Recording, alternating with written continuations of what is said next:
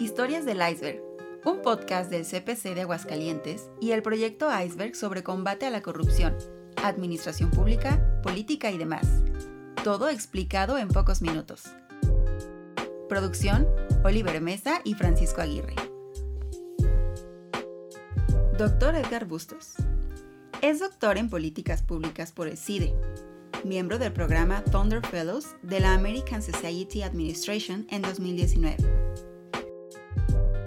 Los órganos son unidades administrativas que son muy importantes porque son las que gestionan este proceso de control interno que es necesario para todas las organizaciones. Estos órganos están facultados para aplicar la, ley de responsabilidades administrativas, ya sea en el nivel federal, en el nivel estatal o ya con las leyes estatales eh, dan las, atribuciones a, los órganos internos municipales.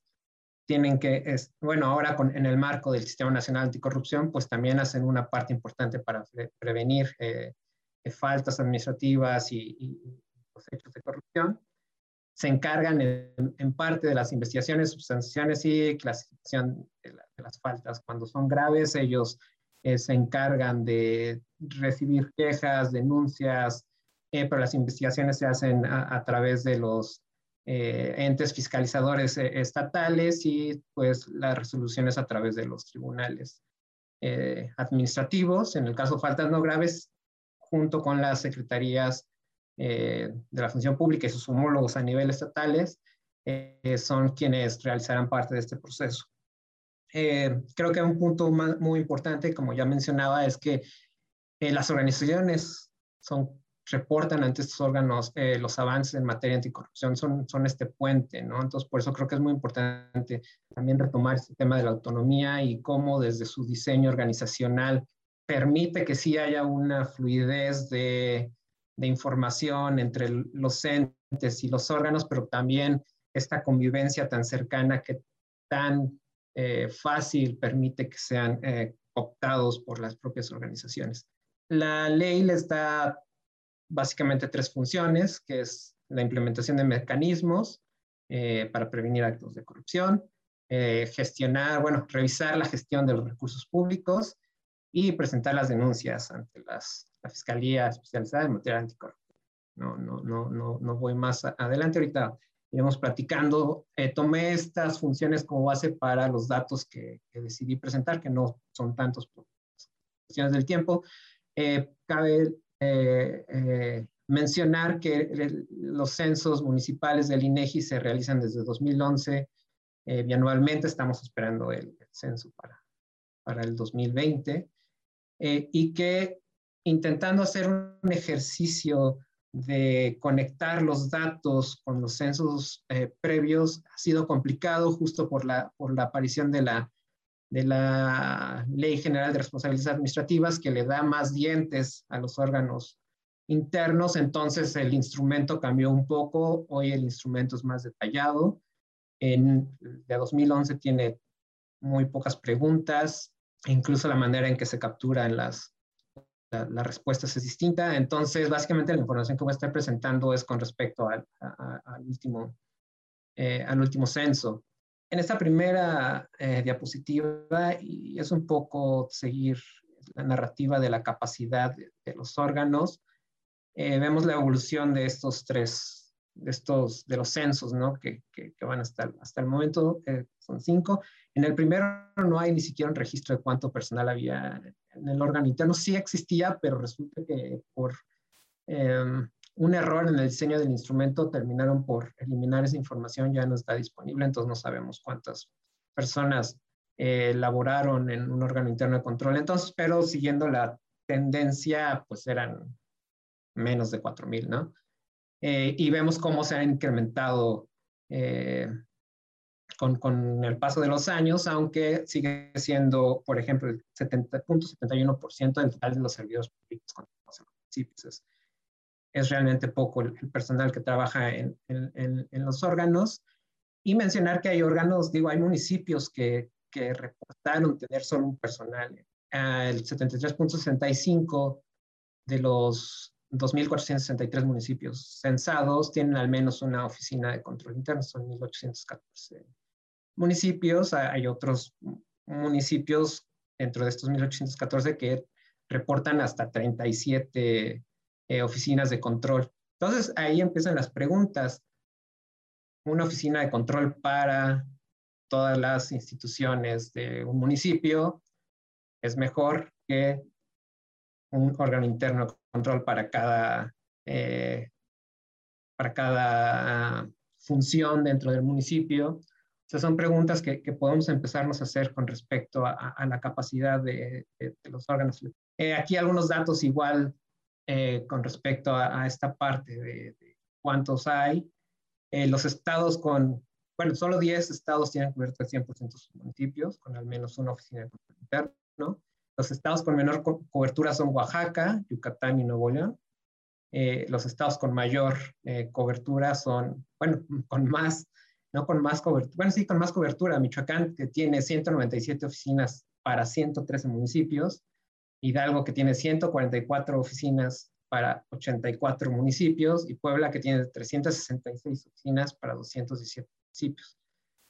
Eh, me llamó la atención el caso de Nuevo León, que otra vez seguimos. Creo que aquí ya empiezan a despertar, eh, ya los ojos curiosos empiezan a ver, a ver Nuevo León, que es el tercero con menor cobertura. Entonces, 31, 34 municipios de 51 son los que tienen eh, una oficina. Eh, sin embargo, estos 34 municipios acumulan 65 oficinas. Entonces, como les decía, ya podemos empezar a hacer preguntas. En el caso particular de, de, Nuevo León, podemos comparar municipios que no tienen ninguna oficina contra municipios que tienen más de una oficina y ver cuál es más eficiente en cuanto al control. Es difícil hilar los datos de, otro, de, otras, mm, de otras cuestiones como las sanciones, como las declaraciones, porque no viene como desagregada por, por, bloques, sino que son distintas bases de datos que no se pueden conectar de alguna manera como para saber al detalle de qué está pasando con cada municipio.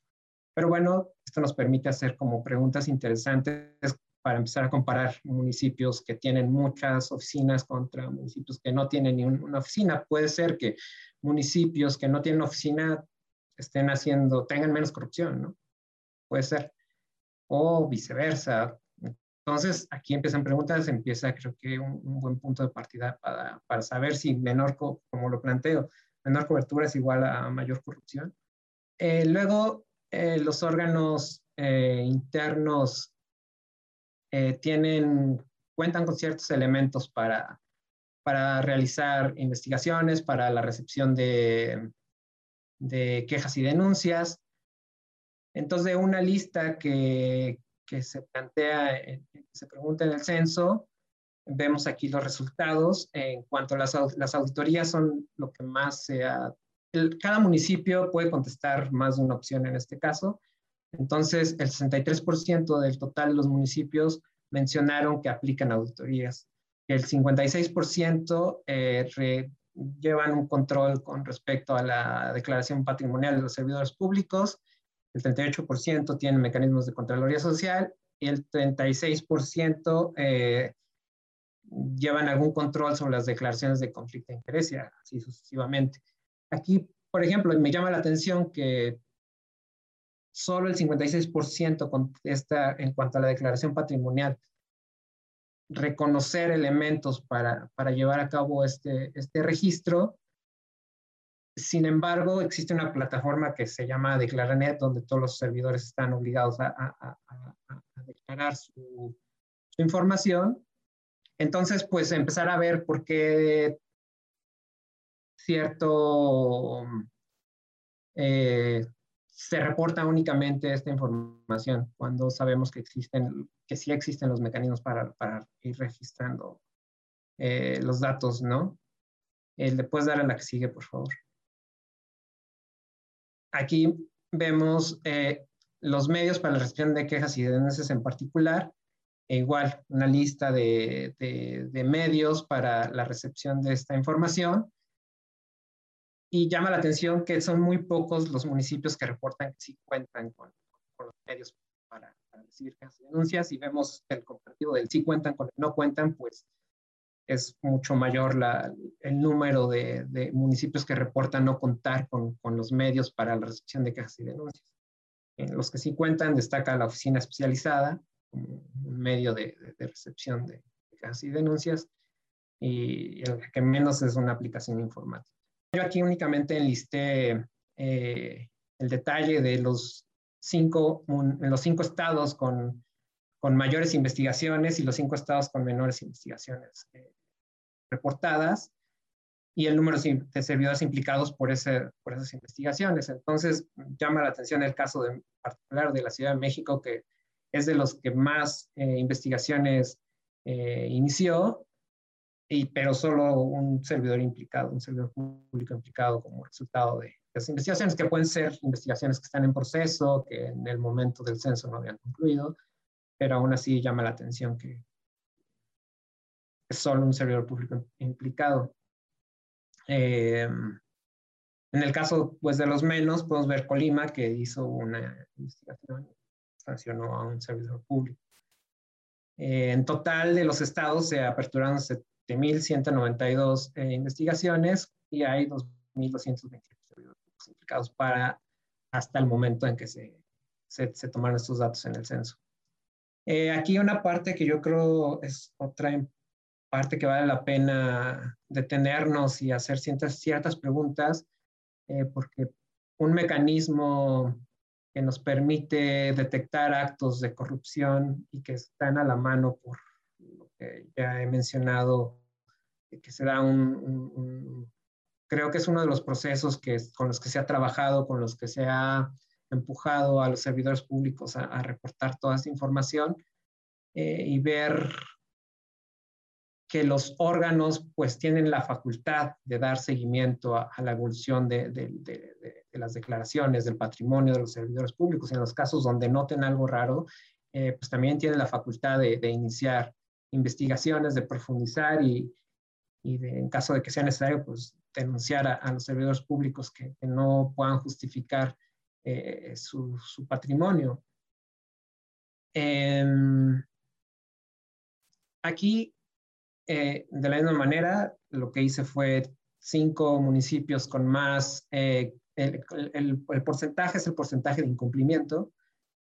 Eh, hace un desglose del total de, las, de, las, de las bueno, sí, del tipo de declaraciones y el número que se incumplió por cada una de esas declaraciones. El estado con mayor número de incumplimiento es el, estado de Veracruz. Coahuila, Yucatán, Michoacán y Puebla están en esta lista de, porcentajes altos de, incumplimiento de declaraciones patrimoniales. Y por su parte, encontramos a Colima, a Nuevo León, que ya como platicamos, caso interesante, pues es de los que tienen eh, mayor tasa de cumplimiento. Aguascalientes, por ejemplo, que es también el que mejor eh, tasa de cumplimiento tiene, solo tiene un una tasa de incumplimiento de 5.32%. Entonces, otra vez, eh, seguir preguntándonos la capacidad y tenemos también elementos con, estos mecanismos de, eh, de control, si los órganos cumplen su función o están cumpliendo estas tres funciones que les, que les, que les, que les, que les mandata la ley eh, de responsabilidades administrativas. al siguiente, por favor. Otra, otra novedad, digamos, de la ley de, 2016 es el reporte de, las declaraciones de conflicto de intereses. Aquí llama la atención que dice que todos los servidores que están obligados a presentar declaración patrimonial tienen que presentar su declaración de intereses. Ahorita, como vamos a ver en las cifras, esto no cuadra con los datos que, reporta el, el, censo del INEGI. Y además de la declaración de, conflicto de intereses, también eh, menciona eh, eh, el registro de constancia para, de presentación de declaración fiscal. Ese dato no está capturado en el censo y también vale la pena revisar si los municipios están recopilando la información con respecto a la declaración fiscal como un mecanismo de control como lo, es la declaración patrimonial, como es esta de conflicto de intereses. Das a la que sigue, por favor. En este caso, igual, cinco municipios con, digo, cinco estados con, con peor tasa de cumplimiento. El, el, caso de Baja California es una persona presentó su declaración de conflicto de intereses, nadie más. El salto al segundo peor es la Ciudad de México, con casi el 30% de incumplimiento. Y en el caso de los, de los que sí cumplieron, encontramos San Luis Potosí, Aguascalientes, Tlaxcala, Sonora, Tamaulipas. O sea, la variación entre los los de declaración patrimonial con el número de conflicto, con este dato de, de, conflicto de intereses, como ven, varía. Algunos, el caso de Aguascalientes, por ejemplo, está entre los que en ambos casos eh, están cumpliendo, pero también si vemos el número de personas obligadas es, es, es, poco, ¿no? Eh, y pues lo que a mí no me cuadra con lo que dice la ley de todas las personas eh, obligadas a, declarar su patrimonio, también tienen que declarar conflicto de intereses. El número de los censos no, no cuadra de lejos. Eh, eh, es, es, no, no, no, cuadra, pues. Bueno, derivado del, ya, ya platiqué un poquito de los datos con, con, respecto a las investigaciones, ya les platiqué un poco de estos datos de incumplimiento de declaraciones, tanto eh, patrimoniales como de intereses. Eh, pues todo eso acarrea sanciones, gente que no está cumpliendo con sus obligaciones como servidores públicos, pues eh, están eh, sujetos a ser, a que se les finque responsabilidades. Ya esto igual más o menos lo, lo, lo platicó Irma hace un momento. ahora la, la, esta ley de responsabilidades administrativas tipificó las faltas como graves y no graves y las faltas graves prescriben siete años y pues las sanciones en teoría son, son mucho mayores a, en comparación con las faltas no graves, eh, las cuales prescriben en tres años y que pues vamos al detalle de la información. ¿Le puedes dar, Alexis, por favor? Es la, básicamente la misma información que, que, que presentó Irma, que aquí yo, más que repetir lo que ella ya nos mencionó, eh, es que los números en rojo que, que, marco al lado derecho en el total de servidores sancionados es que, por ejemplo, estas son faltas graves, eh, contratación indebida. Sabemos cómo opera el patronazgo en toda la administración pública mexicana y solo se sancionaron a seis servidores públicos, ¿no? Eh, actuación bajo conflicto de interés, cuatro servidores públicos sancionados. Eh, ¿Cuál me llamó la atención? Tráfico de influencia, nada de tráfico de influencia en el gobierno municipal. Cero personas eh, sancionadas. También me llama la atención lo que platicaba Irma también hace rato con respecto a, la ambigüedad. Eh, está la categoría de otras faltas graves y es la que más servidores.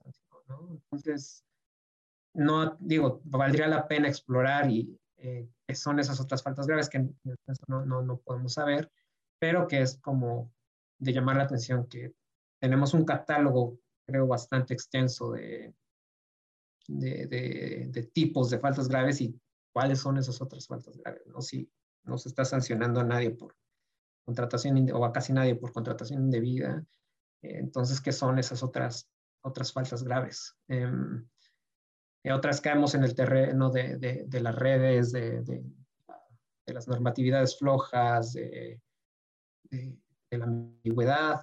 Y en el caso faltas no graves, eh, sea, aquí me, gustaría detenerme en esto de, en el primer renglón de la omisión de la presentación de declaración patrimonial y o de conflictos de intereses. 1.100 servidores sancionados. Eh, hace rato les mencioné el dato de cuántos incumplimientos hubo. Eh, por declaración patrimonial en total fueron 71.015 y por incumplimientos por declaración de intereses fueron 16.507. Si los sumamos deben ser como más de 87.500 y se sancionaron a 1.100 eh, servidores. Eh, digo, entendiendo que pues sigue un proceso y que igual en el momento de la captura de los datos, estos 37 mil estaban ahí en captura y hoy ya están sancionados, lo cual es, complicado, ¿no?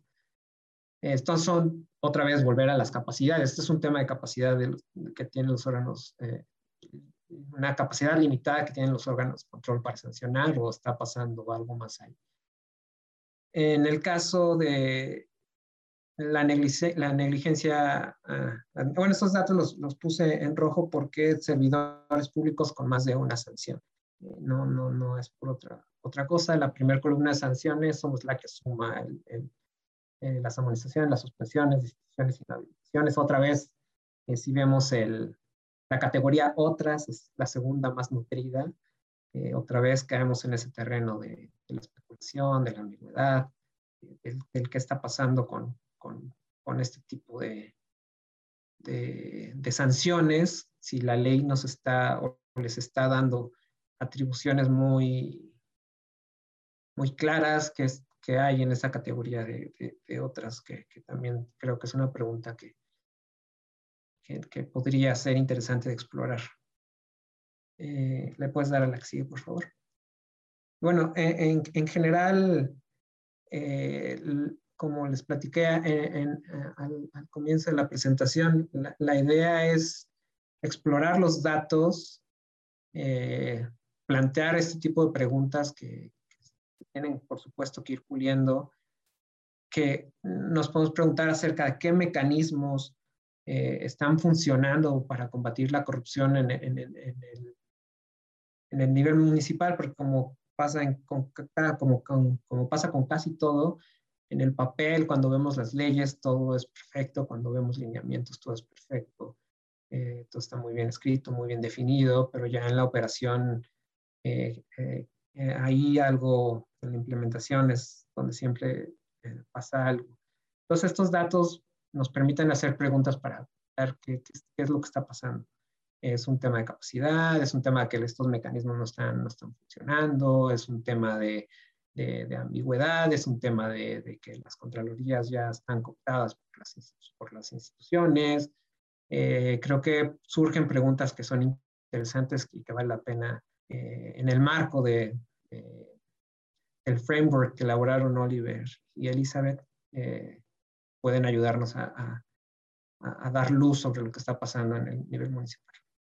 Gracias por escucharnos. Te esperamos en el siguiente podcast del CPC de Aguascalientes y el proyecto Iceberg. Producción, Oliver Mesa y Francisco Aguirre.